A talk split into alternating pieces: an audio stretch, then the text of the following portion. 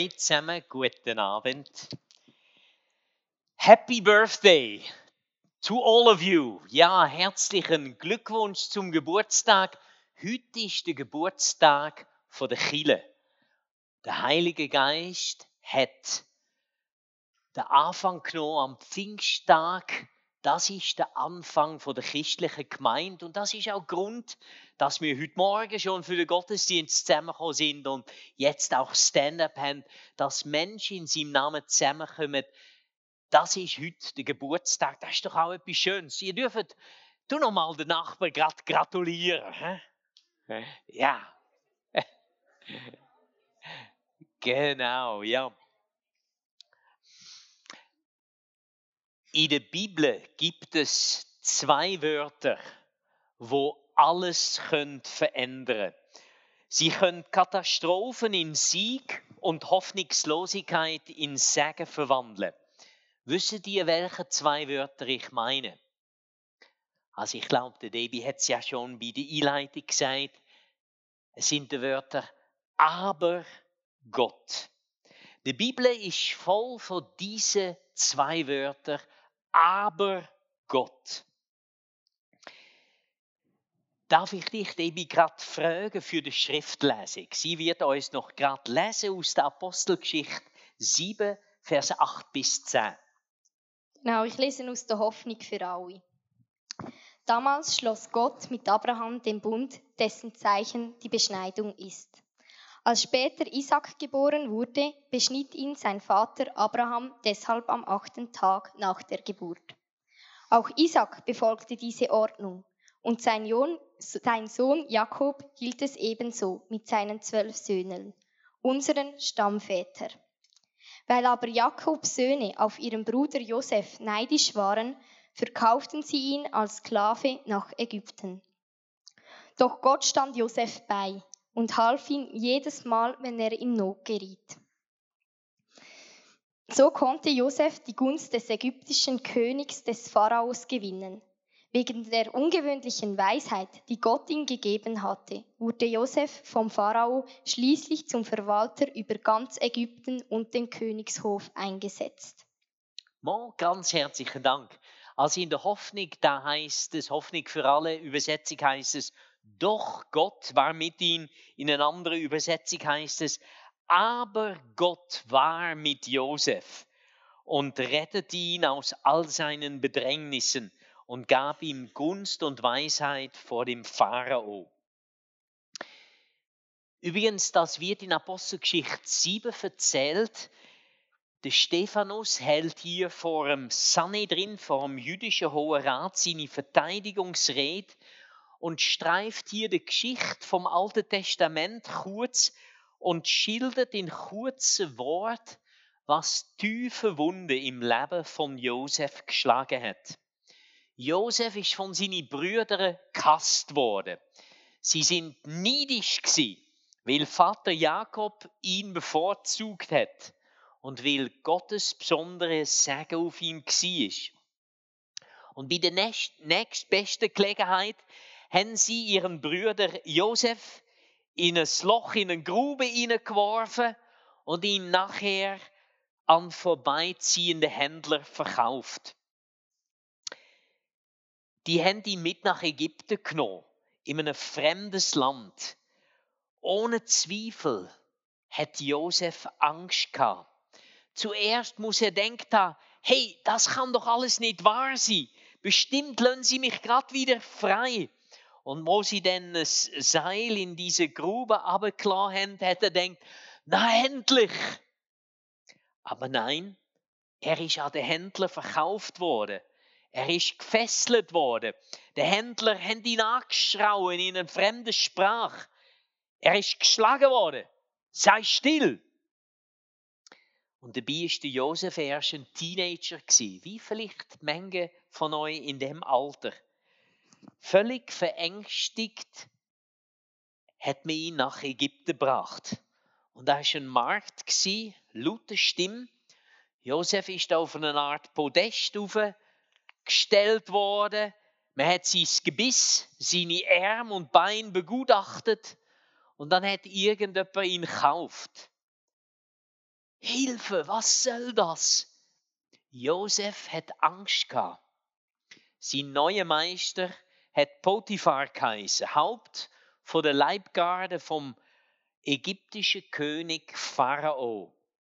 Und deshalb, das ist ein kleiner historischer Hintergrund, deshalb ist der Potiphar wohl ein Eunuch gsi. Das heißt, er ist ein kastrierter Mann gsi. Das hat man als Sicherheitsmaßnahme genommen, damit nicht jemand von der Leibgarde Ambitionen fürs Amt vom Pharao hat, hat man gedacht, der darf kein Nachkommen bekommen, der hat man kastriert. Und das ist nicht so lustig für seine Frau gewesen. Sie hat keinen richtigen Mann mehr im Bett gehabt. Und jetzt ist diese gut aussehende junge Sklave im Haus gekommen und die Frau von Potiphar hat das Auge auf ihn geworfen gehabt und hat ihn in ihr Bett haben. Aber Josef hat gesagt, nein, das mache ich nicht. Er hat nicht sündigen gegen Gott. Er hat keinen Ehebruch begehen. Aber diese Edelmütigkeit hat er teuer müssen bezahlen.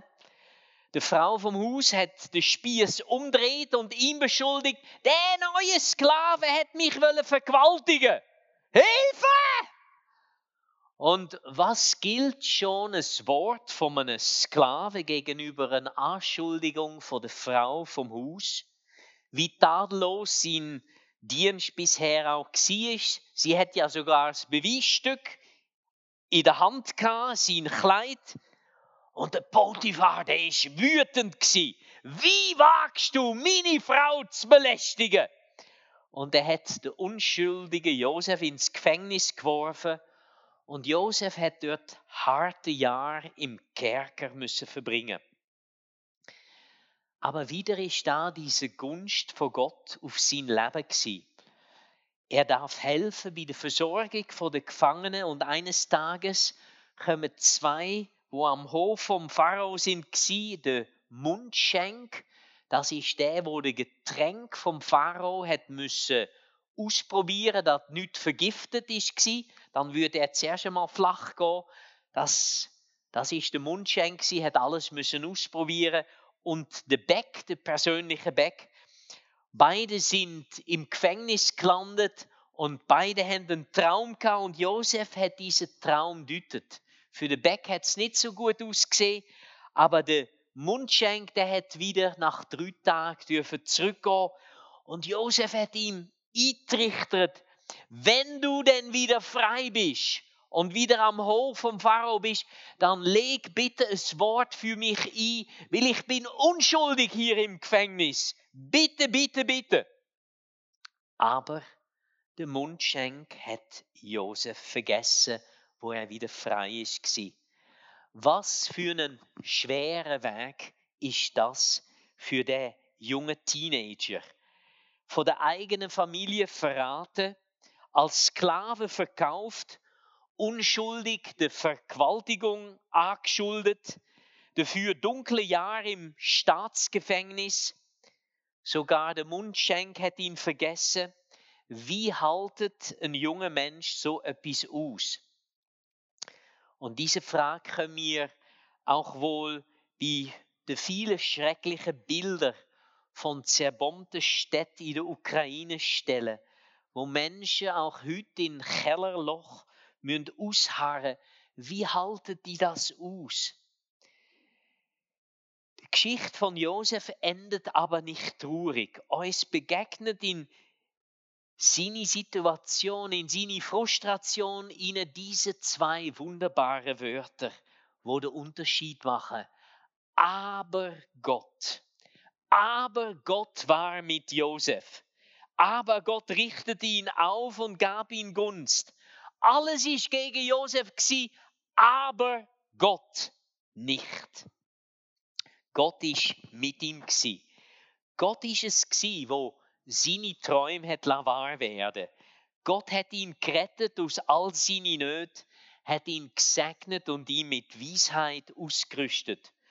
Gott hat Josef von ganz unten bis ganz nach oben gebracht. Und am Ende von der Josefsgeschichte im ersten Buch Mose, im Genesis-Buch, realisieren die Brüder, dass ihr Bruder Josef der zweithöchste Mann in ganz Ägypten ist, der damalige Superweltmacht. Sie haben gemeint, er sei tot, sein Blut klebt an unseren Händen, schlechtes Gewissen haben sie jeden Tag, aber Gott. Gott kann auf krummen Wegen gerade schreiben, auch in deinem Leben. Ich weiß nicht, was für Weg du schon alle gegangen bist, aber Gott kann auf krummen Wegen gerade schreiben. Gott hat eine Hungersnot gebraucht, um die Brüder nach Ägypten zu führen.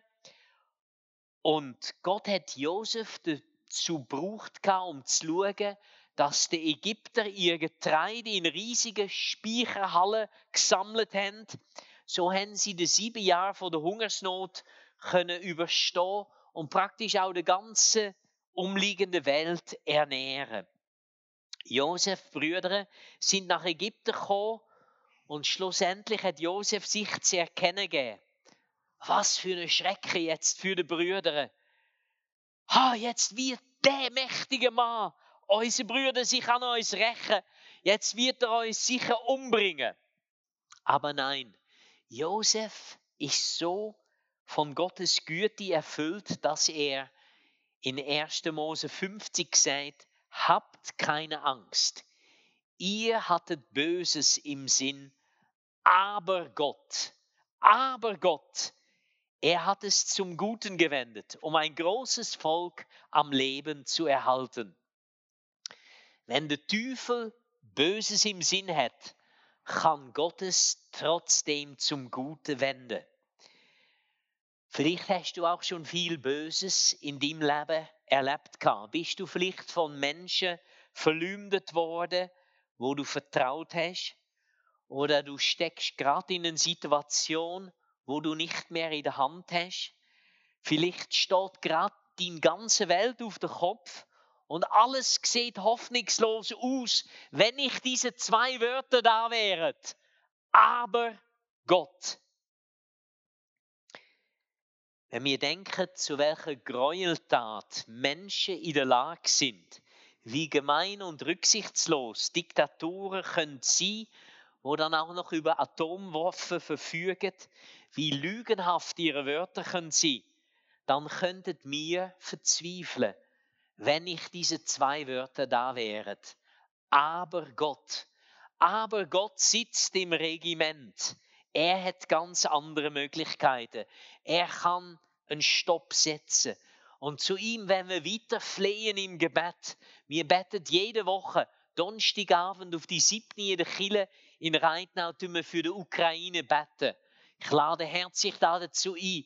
Wir werden einstehen, dass Gott diesem sinnlosen Krieg einen Stopp setzt. Bei Gott ist nichts unmöglich. Ich staune manchmal, wenn ich höre, durch wie viel Leid Menschen gegangen sind und dennoch nicht daran verzweifelt sind. Ähm, Gerade gestern Abend, ich habe es heute Morgen auch schon in der Predigt gesagt, aber es hat mich wirklich tief berührt. Gestern Abend haben wir noch Fenster zum Sonntag geschaut. Und eine ganz tolle Sendung ist gerade gekommen über einen Basler Tennislehrer. Fred Beerli heißt er. Er ist selber ein ganz guter Tennisspieler gewesen, also Juniorenmeister von der Schweiz und dann fast ist er zu Nummer zwei auf der Weltrangliste gekommen. Also hat es bis ganz oben geschafft gehabt und hat dann lange Jahre als Tennistrainer da in Alschwil, wo auch Roger Federer übrigens äh, groß geworden ist, hat er trainiert gehabt. Und er hat auch viel Schweres in seinem Leben erlebt. Seine Frau ist mit vier Kindern davongegangen und für ihn ist eine Welt zusammengebrochen. Aber er hat dürfen erleben, wie Gott ihn aufgerichtet hat. Und es hat mir tief berührt, wie er auch erzählt hat, wie er im Unterricht Gott darf weitergeben. Ein 19-jähriger hat bei ihm trainiert und sie haben gespielt und dann hat er versucht, den 19-jährigen Ball ganz hinten zu bekommen und hat sich wahnsinnig verhaspelt mit den Füßen und er hat es knacks gemacht und er hat geschrauen wie am Spieß. Alle sind dahergelaufen und äh, sein Fuß ist so ganz schräg abgehangen. Achillesferse ist, ist äh, gerissen. Und da hat diese Fred Beerli hat die Stimme vom Heiligen Geist gehört, wo gesagt hat, du für den jungen Mann beten. Er hat gesagt, also, das kann ich nicht. Äh, all diese Leute da um uns herum, nein, nein, nein. Und dann ist das zweite Mal diese Stimme von Gott gekommen. Bet für diesen jungen Mann. Er hat gesagt, nachher äh, alles gut und recht, aber das mache ich nicht. Aber dann noch ein drittes Mal hat Gott ihn gerufen, gesagt, du für den Mann beten. Und dann ist er zu ihm hergegangen und gesagt, äh, äh, darf ich für dich beten, für deinen, für deinen Fuß? Und der, der hat so geschaut und gesagt, alles, ja, ja, du für mich beten, ja. Und dann hat er so seine Hand auf seinen Fuß gehabt und Herr, heil der Fuß. Und tatsächlich ist er dann aufgestanden und er hat, er hat schon noch gekumpelt, aber dann hat er auf die Uhr geschaut und dann hat er gesagt, ja, also unsere Tennisstunde ist eigentlich noch nicht ganz fertig, oder? Können wir noch ein weitermachen? Und er denkt, nein, nein, das, das geht nicht. Aber er hat gleich da.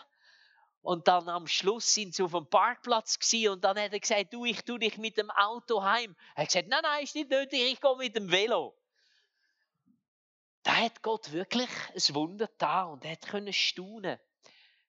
Aber Gott, er kann aus Verzweiflung kann er andere Fakten schaffen.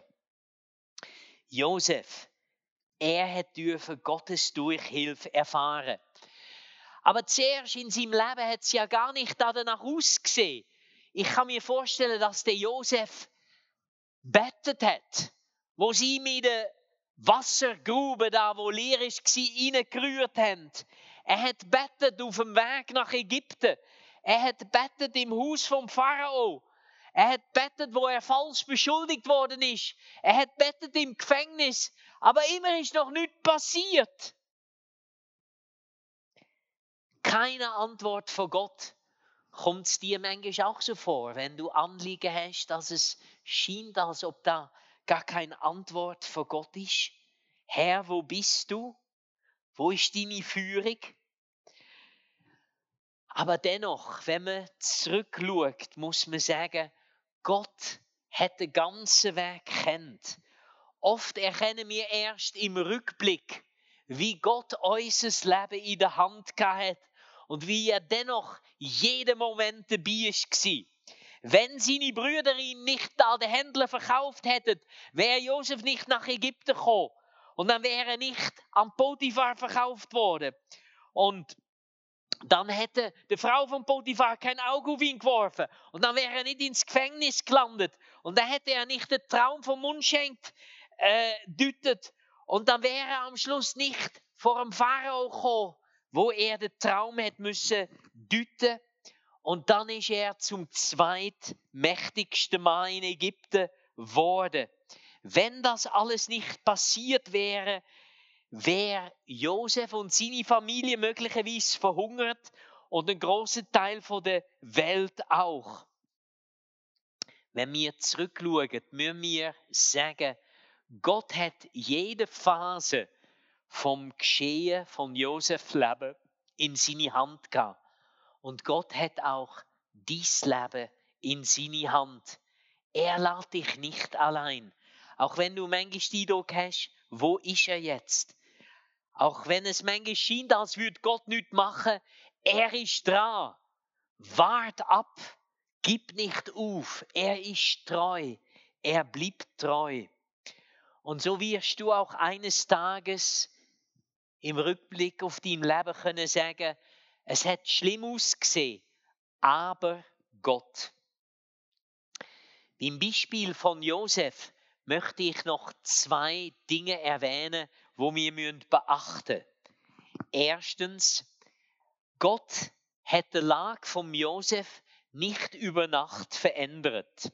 Es ist ein Prozess gsi, wo mehrere Jahre dauert hat. Oftmals dauert Gottes Wirken in unserem Leben länger. Es ist ein Prozess und nicht ein plötzliches Wunderereignis. Natürlich möchten wir das am liebsten sehen, so wie bei der Achillesferse. Ein Gebet und wupp, ha, schuh. Ja, Gott tut das, das gibt's. Ich habe das auch schon dürfen erleben. Ein Gebet und alle Not ist weg. Aber oftmals handelt Gott in einem längeren Prozess. Nochmals, ich möchte betonen, Gott tut auch instant Wunder. Das ist wunderbar. Jemand wird auf der Stelle gesund. Der mühsame Chef verändert auf der Stelle seine Meinung. Ha! Ein Gebet und eine neue Stelle ist da. So etwas gibt's, das ist wunderbar. Aber öfters ist es auch ein längerer Weg. Da möchte ich dich ermutigen, gib nicht auf, bleib dran. Denn dieser Prozess ist auch wichtig. Am Schluss, wenn wir dann am Ziel sind, hat sich nicht die Situation nur geändert, sondern auch etwas in uns hat sich geändert. Wir sind gerieft, wir sind gewachsen. Wir haben dürfen Sachen abwerfen, wo unser geistliches Leben geschadet haben. Und dieser Prozess ist wichtig. Vertraue Gott. Er ist auch mit dir dran. Auch wenn du schon lang für etwas am Betten bist, bleib dran. Er ist dran. Ein zweiter Punkt, wo wichtig ist, bei Josef auch zu sehen, Josef hat einen Bund mit Gott gehabt und diesen Bund hat er nicht verlassen. Josef hat das Gebot von Gott nicht übertreten, obwohl er dadurch Nachteile hat bekommen. Er hat gesagt, nein, ich will das nicht, Ehebruch. Er hätte dafür müssen einen hohen Preis bezahlen, aber er wollte Gott treu bleiben. Ich gehöre zu Gott, ihm bleibe ich treu. So ein Gelübde von der Nachfolge zu treu, da möchte Gott anknüpfen. Und ich denke, es ist wichtig, dass wir den Punkt, den Schritt auch gemacht haben in unserem Leben. Gott gedenkt des Bundes durch das Blut seines Sohnes Jesus Christus. Dieser Anknüpfungspunkt ist wichtig. Der Ruf in der Nachfolge bedeutet, Herr, ich richte mein ganzes Leben nach deinem Maßstab. Du sollst der Herr von meinem Leben sein. Und diese Grundlage ist entscheidend, dass Gott mit uns kann weiterschaffen. Gott ist der, wo das Blatt kann wenden. Aber dieser Bund mit ihm ist wichtig. Alle, die ihn aufnahmen, denen gab er das Recht, Kinder Gottes zu sein. Und wenn du diesen Schritt, dass Jesus der Herrschaft in deinem Leben darf haben, noch nicht gemacht hast, dann heute am Pfingsttag, wow, am Geburtstag von der Chile, darf auch dein neuer Geburtstag sein. Das Gebetsteam ist da, wo das möchte festmachen dass du das nochmal ganz fest, der Bund darfst machen. Herr, ich gehöre dir und ich möchte mit dir, mit deinem Geist unterwegs sein. Der Bund ist wichtig. Mal noch zum Schluss noch kurz ein Beispiel auch aus dem Neuen Testament. Der Paulus schreibt in Philippa 2, Vers 25 bis 27 an der Chile in Mazedonien. Da sagt Paulus, ich habe es für nötig gehalten, Epaphroditus, meinen Bruder und Mitarbeiter und Mitstreiter, euren Abgesandten und Diener meines Bedarfs, zu euch zu senden, da er ja sehnlich nach euch allen verlangte und er in Unruhe war, weil ihr gehört hattet, dass er krank war. Denn er war auch sehr krank, sogar dem Tode nahe. Aber Gott, aber Gott hat sich über ihn erbarmt. Aber nicht nur über ihn, sondern auch über mich, damit ich nicht in Traurigkeit auf Traurigkeit hätte. Gott hat sich über Epaphroditus erbarmt. Er ist todkrank. Gott hat ihn aufgerichtet. Ja, es gibt medizinische Diagnose und Prognose. Mein Vater ist selber Arzt. Ich habe viel dürfen erleben, wie er Menschen behandelt hat. Aber es hat mich immer beeindruckt, dass mein Vater auch immer bettet hat für seine Patienten, weil er gewusst hat, da ist ein himmlischer Arzt, wo über verstehen kann, Sachen ändern. Fachärzte und äh, Experten können eine Meinung haben, aber Gott kann das Blatt noch mal ganz anders ändern. Rechne mit seiner Kraft. Gott hat Vollmacht. Ihm ist kein Ding unmöglich. Ich möchte dazu noch ein Zeugnis, wo mich auch beeindruckt hat, euch noch erzählen. Eine Frau namens Lilian Borchert berichtet, sie und ihr Mann Karl haben zu einer Gemeinde in Deutschland, in Wiesbaden, gehört. Und der Lilian ist schwer sehbehindert. Auf ein Auge ist sie fast blind auf dem anderen ist es nicht viel besser. Sie hat am Schluss nur noch 5% Sehkraft gehabt, hat nur noch ganz verschwommen Sachen wahrgenommen. Sie hat schon 14 Operationen hinter sich gehabt und der Ärzte haben ihr auch diagnostiziert, irgendwann werden sie ihres Augenlicht verlieren. Und Lilian hat Hilfe im Gebet gesucht, Hilfe vom Heilig. Sie ist zu der Ältesten in der Gemeinde gegangen und verschiedene Male haben sie für sie bettet. Und dann, wie einmal, hat sie plötzlich die Eindruck gehabt, jetzt ist etwas passiert. Jetzt hat Gott eingegriffen. Aber sie hat immer noch nicht besser gesehen. Herr, was bedeutet das? Und am nächsten Morgen sind sie und ihr Mann Karl auf der Veranda am Kaffee trinken gsi. Das ist so ihre Morgentradition gsi. Und Lilian hat in ihre verschwommene Dunkelheit hineingeschaut. Und plötzlich ist ihr vorgekommen, als, als ob jemand ein Fernrohr vor ihren Augen haltet. Und plötzlich hat sie den Dachziegel auf dem Haus gegenüber wahrgenommen. Da hat sie aufgeschaut, der große Führer, Baum ist da gsi. Und da hat sie jede Nadel hat sie können sehen. Und da hat sie ihren Mann Karl in die Augen angeschaut und hat gesagt, Karl, du hast wunderbare Augen. Ja, Gott hat eingegriffen. Gott hat, hat Heilig geschenkt. Sie haben Gott gelobt. Gleich da außen auf der Veranda. Und sie ist zum Arzt gegangen und der Arzt hat einfach, ist aus dem Staunen nicht rausgekommen und hat gesagt, Frau Borchert, das ist ein absolutes Wunder. Aber Gott, Gott hat eingegriffen, trotz aller Diagnosen.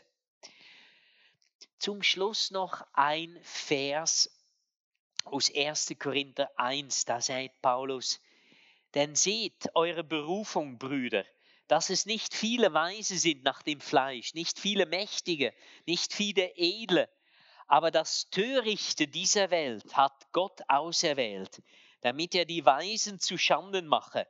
Und das Schwache der Welt hat Gott auserwählt, damit er das Starke zu Schanden mache. Und das Unedle der Welt und das Verachtete hat Gott auserwählt, dass das, was nicht ist, damit er das, was ist, zu Schanden mache, dass sich vor Gott kein Fleisch rühme. Vielleicht fühlst du dich innerlich klein und traust dir nicht viel zu. Vielleicht hast du keine große Ausbildung können machen. Vielleicht bist du nicht reich und hast du auch nicht viel Vitamine B, Beziehungen und so. Vielleicht ist deine Zukunft ungewiss aber Gott. Aber Gott kann dein Leben so eine Wende schenken. Gott freut sich, das Schwache, das Verachtete, das, wo in der Welt nicht groß gilt, aufzurichten und seine Herrlichkeit dadurch auszubreiten. Ich staune immer wieder, wie Gott Menschen braucht und mit seinem Heiligen Geist erfüllt, wo menschlich gesehen nicht so hohe Nummern sind. Gewesen. Gott kann sie brauchen. So kriegt Gott alle Ehre. Bei Gott ist kein Ding unmöglich. Gott hat euch mit Christus lebendig gemacht. Der Epheser hätte gesagt, sie sind früher ganz im Dreck, sie in der Dunkelheit. Aber Gott hat Erbarmen mit euch und hat euch mit Christus lebendig gemacht. Das wird er auch heute Abend ganz neu in unserem Leben uns neu ausrichten und dass der Fülle von seinem Geist ganz in uns da vorne. Und wenn du den Eindruck hast, ich brauche noch mehr von dieser Fülle von Gott, dann geh zum Gebetsteam und tu wirklich Gott und der Heilige Geist nochmal ganz neu einladen in deinem Leben. Gott möchte dich reichlich segnen. Gott, er will uns helfen. Und ähm, genau, ja. Wir waren verloren, aber Gott hat sich über uns offenbart. Er hat uns mit Christus lebendig gemacht. Er hat uns so geliebt. Er hat nicht wollen, dass wir verloren gehen. Deshalb hat er seinen Sohn Jesus Christus für dich und für mich gegeben. Bei Jesus ist Durchbruch, Vergebung und Reinigung. Gott hat die Macht von der Finsternis durchbrochen. Wenn du das auch heute am Abend neu möchtest erleben, wenn du den Bund mit Gott neu möchtest festmachen, dann lade ich dich ein, das zu machen. Leg deine Last bei Jesus ab. Das Gebetsteam ist für dich da. Heute ist Gnadezeit. Ich weiß nicht, ob heute Morgen, also wir sind beide im Bett verschrocken, auf die halbe sechs. Da hat es einen enormen Knall gegeben vom Gewitter. Und es ist mir vorgekommen, als ob Gott uns wird wecken und sagen, hey, stand auf, hört auf meine Stimme, jetzt ist noch Gnadezeit. Jetzt ist noch Zeit, um umzukehren. Nimm Gott ernst in deinem Leben. Der Heilige Geist ist für dich da. Nütze die Gelegenheit. Amen.